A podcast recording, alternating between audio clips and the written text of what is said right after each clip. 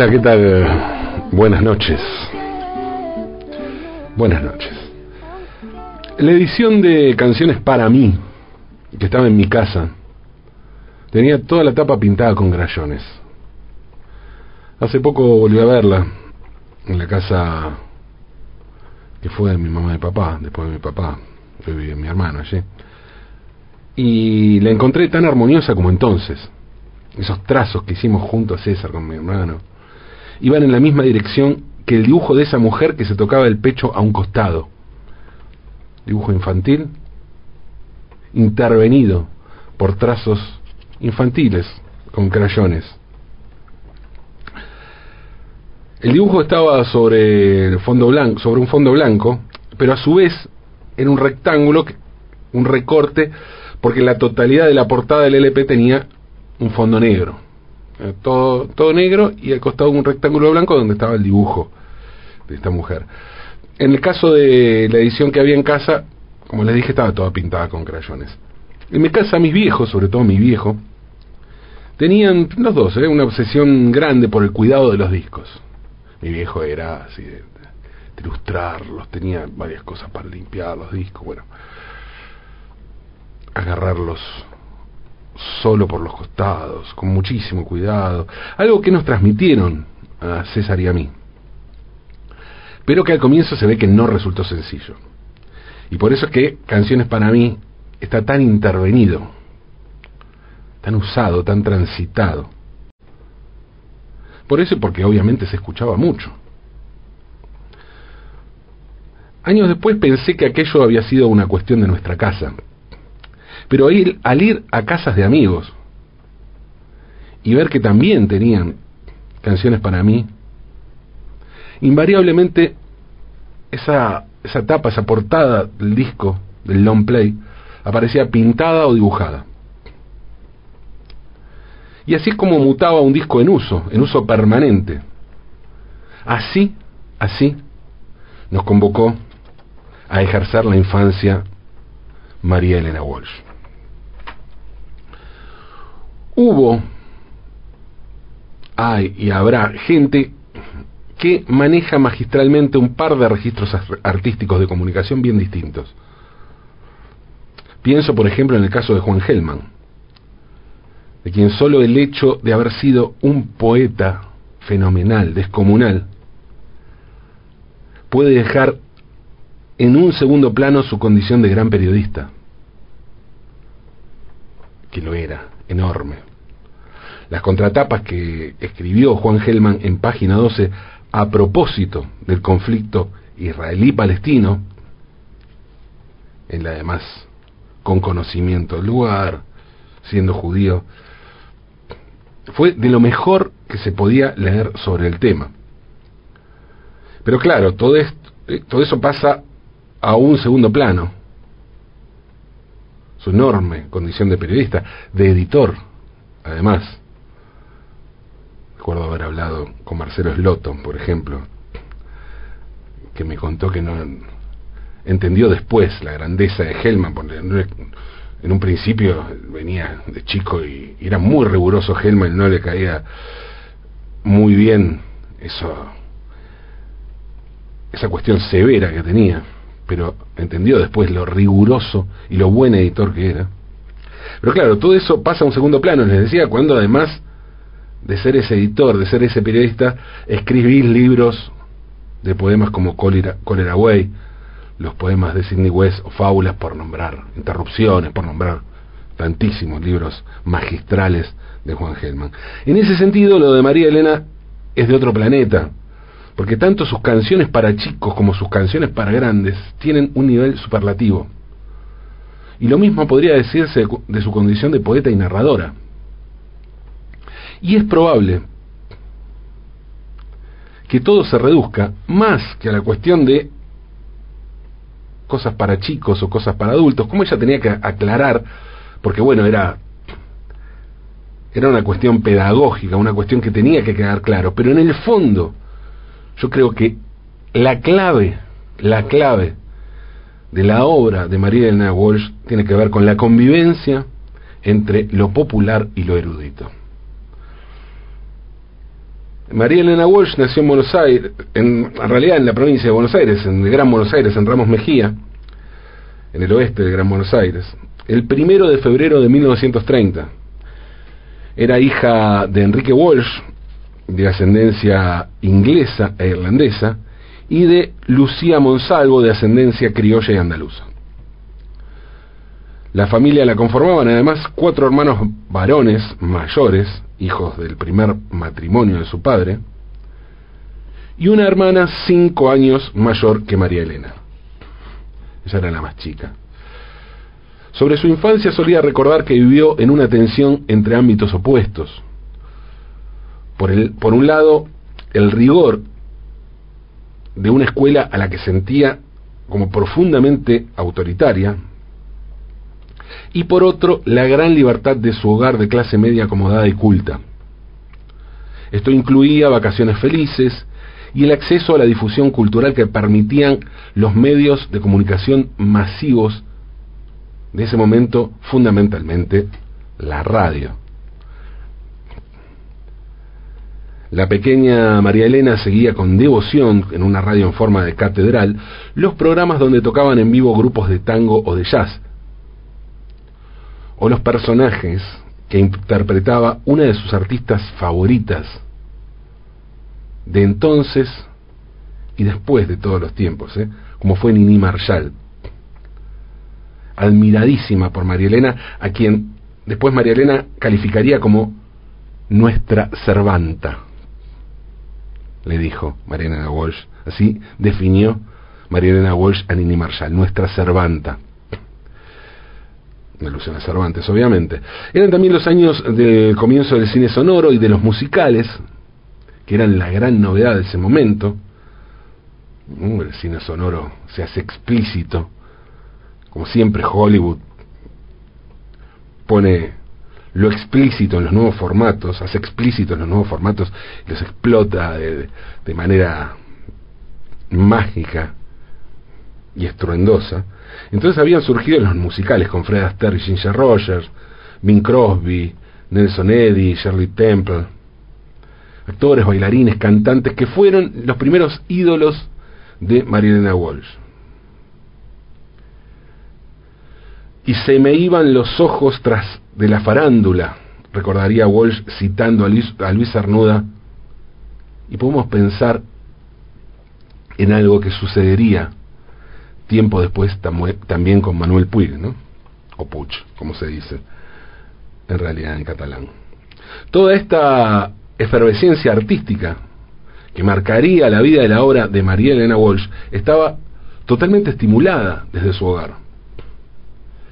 Y esto continuó cuando terminó ella la, la primaria y la alentaron cuando María Elena quiso ir la secundaria en la Escuela de Bellas Artes Manuel Belgrano, en el centro de la ciudad de Buenos Aires, muy alejada de Ramos Mejía y más en aquella época, ¿no? Año 42. A los 14 años, María Elena Walsh comenzó a publicar sus poemas en medios muy importantes como el diario La Nación, las revistas El Hogar,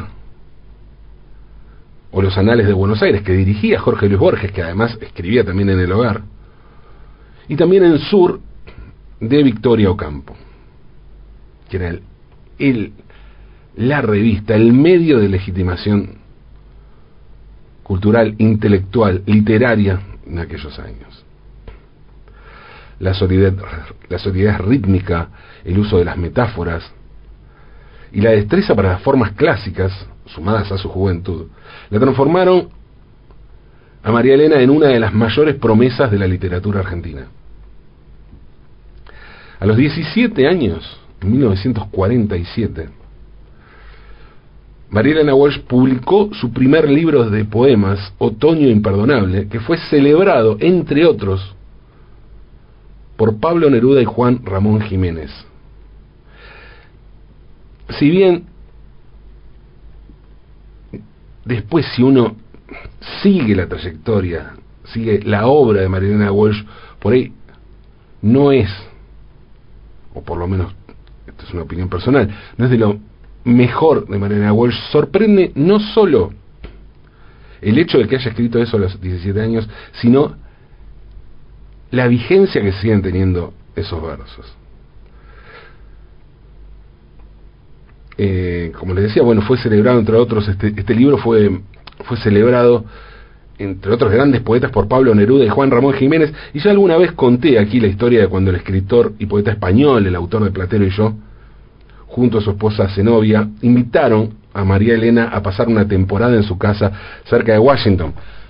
Juan Ramón Jiménez vino a Buenos Aires y tuvo una gran recepción por parte de, distintos escritores y allí fue María Elena y a Juan Ramón Jiménez, que eran uno de los mayores poetas vivos en ese momento en lengua castellana, le interesó muchísimo la obra de María Elena Walsh.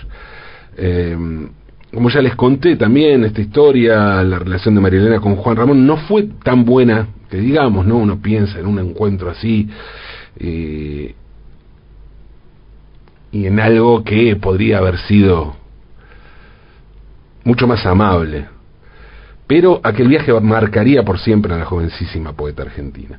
De regreso a Buenos Aires comenzó a trabajar dando clases de inglés y en 1951 publicó su segundo libro de poemas, Baladas con Ángel. 51, 21 años tenía apenas, ¿no? María Elena forma parte de ese selecto grupo de artistas que lograron hacer una obra con profundas raíces populares y al mismo tiempo ser muy antiperonistas. En realidad digo esto y no sé quién más podría integrar ese grupo, porque estoy hablando de popular, no de gente antiperonista con gran talento literario, que hubo muchísimos, ¿no? Primero que se ocurre obviamente Jorge Luis Borges, pero nunca fue un artista popular, de raíz popular. Un genio, sí, claro, pero no, no popular y mucho menos como lo fue María Elena. Era más su personaje que la gente que había leído su obra, ¿no?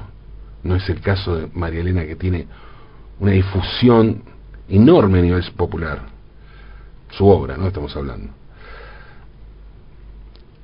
El antiperonismo de María Elena Walsh fue tal que poco después de publicar Baladas con Ángel, se sintió, según ella misma explicó, agobiada por la situación política del país y entonces decidió marcharse al exterior, Claro que también esto es curioso, ¿no? El antiperonismo de María Elena Walsh incluía, como les dije, un profundo sentir popular. Por eso es que en 1976 publicó el libro Canciones contra el mal de ojo, que incluía Eva. Eva, posiblemente el mejor poema que se haya escrito sobre Evita. De esto también hablamos alguna vez aquí. Pero me fui al 76 y estábamos en 1951. Les contaba que María Elena se fue a Europa y se fue con una amiga tucumana que también era poeta, Leda Valladares, que en ese momento se encontraba viviendo en Costa Rica y era además pareja de María Elena. María Elena fue hasta allá, desde donde hasta allá, Costa Rica, ¿no? Desde donde se embarcaron con rumbo a Europa en el carguero Reina del Pacífico. Se fueron en barco y durante el viaje en barco, formaron el dúo Leda y María, dedicado casi exclusivamente a cantar canciones tradicionales del noroeste argentino. Tras una gran cantidad de ensayos en alta mar, porque ensayaban en el barco, el dúo estaba listo para salir a escena y cuando empezaron a tocar en París la rompieron, pero la rompieron, ¿eh? Leda y María actuaron en todo tipo de locales, de los clubs nocturnos de París a las cabs intelectuales, del local de striptease Crazy Horse a la Universidad de la Sorbonne, y lo hicieron en un ambiente de varietés donde alternaban con capos de la chanson francesa como Georges Brassens o Jacques Brel. Con esa gente compartían en el escenario, compartían el escenario Leda y María. Y fue en ese ambiente, en esa mezcla entre folclore argentino del noroeste y chanson francés y varieté, que en 1954 María Elena Walsh comenzó a escribir sus primeros poemas para niños, que naturalmente, o sea, de manera natural musicalizaba, empezó a cantar. Y claro, las canciones tenían ese mismo rigor lírico y perfección rítmica que tenía libros como Otoño Imperdonable. Y bueno, después ibas a reunir estas, estas canciones infantiles en el libro Tutú Maramba. Y no es casualidad, como les decía, que esa invención del universo de la canción infantil que propone María Elena Walsh haya surgido en medio de una experiencia con el folclore, porque justamente es la multiplicidad de estilos musicales lo que definiría e iba a delimitar el nuevo universo infantil creado por María Elena. Y si bien a veces da un poco de bronca, o por lo menos a mí me pasa, ¿no? Que solo se conozca o se ponga más hincapié, se le dé más importancia, como si fuera más trascendente la obra infantil, o que opaque un poco la maravillosa obra para adultos, tanto en la poesía como en la canción, también es bueno admitir que es en el terreno de la canción y la literatura infantil donde María Elena lo reinventa absolutamente todo.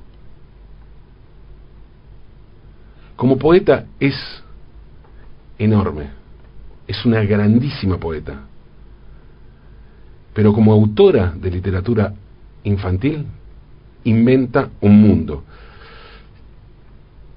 Y es en ese terreno donde logra convertir a los niños y las niñas y las niñas en seres libres y poéticos. Tiempos después, cuando regresan a la Argentina, Leda y María se instalan en Buenos Aires y realizan muchas actuaciones en teatro y en televisión. Y antes de separarse dejan su disco más famoso, que curiosamente no es dedicado al folclore argentino, sino al español. Canciones del tiempo de Maricastaña, donde recopilan una gran cantidad de canciones del cancionero popular español, como Romance del Colt de Olinos, entre otros.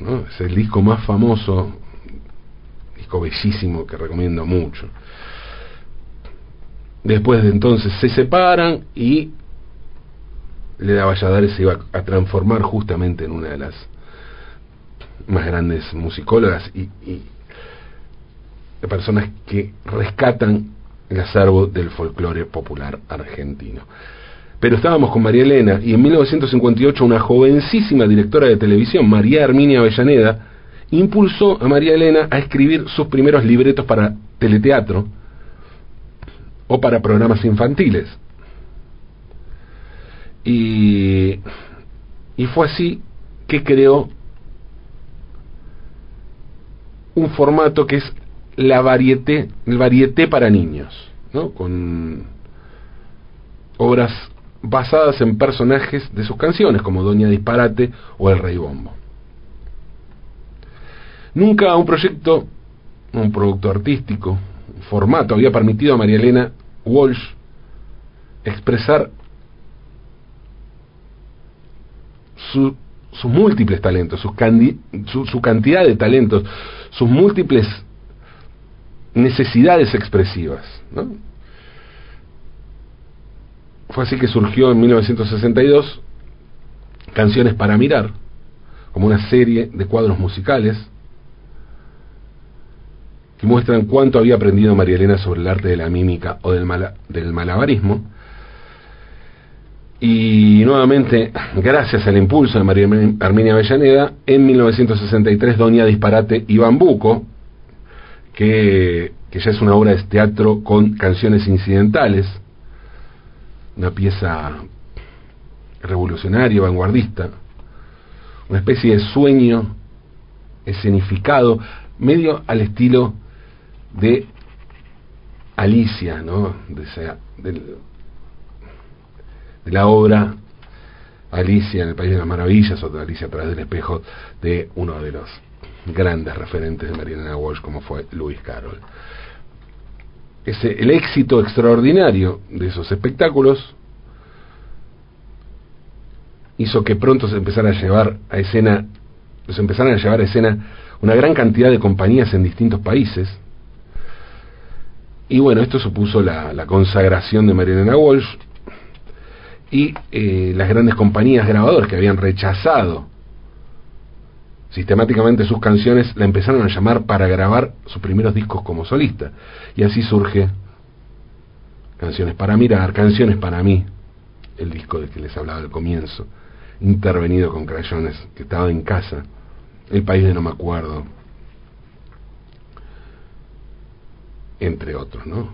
Que empezaron a hacer, a verse en todas las casas donde hubiera niños.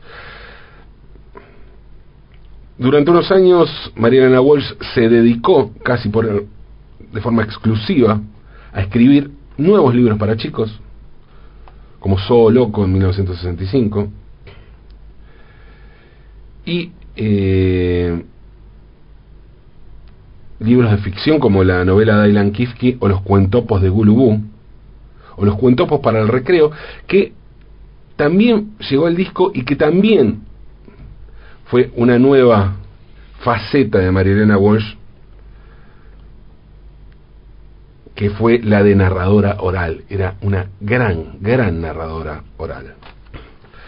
Hasta que en 1968 sorprendió con Juguemos en el Mundo, recital para ejecutivos, su primer espectáculo con canciones de su propia autoría, pero escritas para adultos. Pero bueno, eso es otra historia. Estábamos en la infancia estábamos pintando tapas de discos con crayones. ¿Es otra historia? ¿Qué sé yo? No sé si es otra historia. En realidad, tal vez sea la misma. La historia de la mujer que trató a los niños con seriedad y la que les propuso a los adultos jugar. La lesbiana que nos enseñó que no había nadie como ella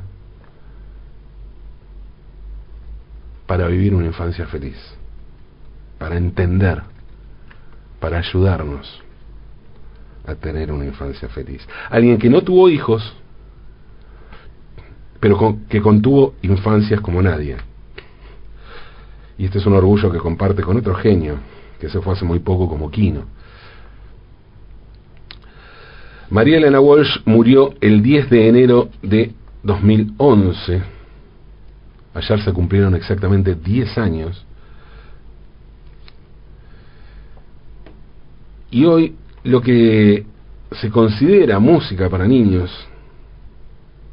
está conformada por el universo que ella imaginó. Como si habláramos del rock y de los Beatles, así de fundamental resulta no solo una obra maravillosa, sino el crear un mundo, el reinventarlo todo en eso que es la música, en este caso la música para chicos y la literatura para chicos. Pero mm, además el rigor, la simpleza, y la profundidad de sus versos, y no importa aquí si hablamos de obras para chicos, para grandes o para quien sea, el rigor, la simpleza y la profundidad de sus versos se vuelven más y más universales con el paso del tiempo. Y esa tapa de canciones para mí, toda pintada con crayones,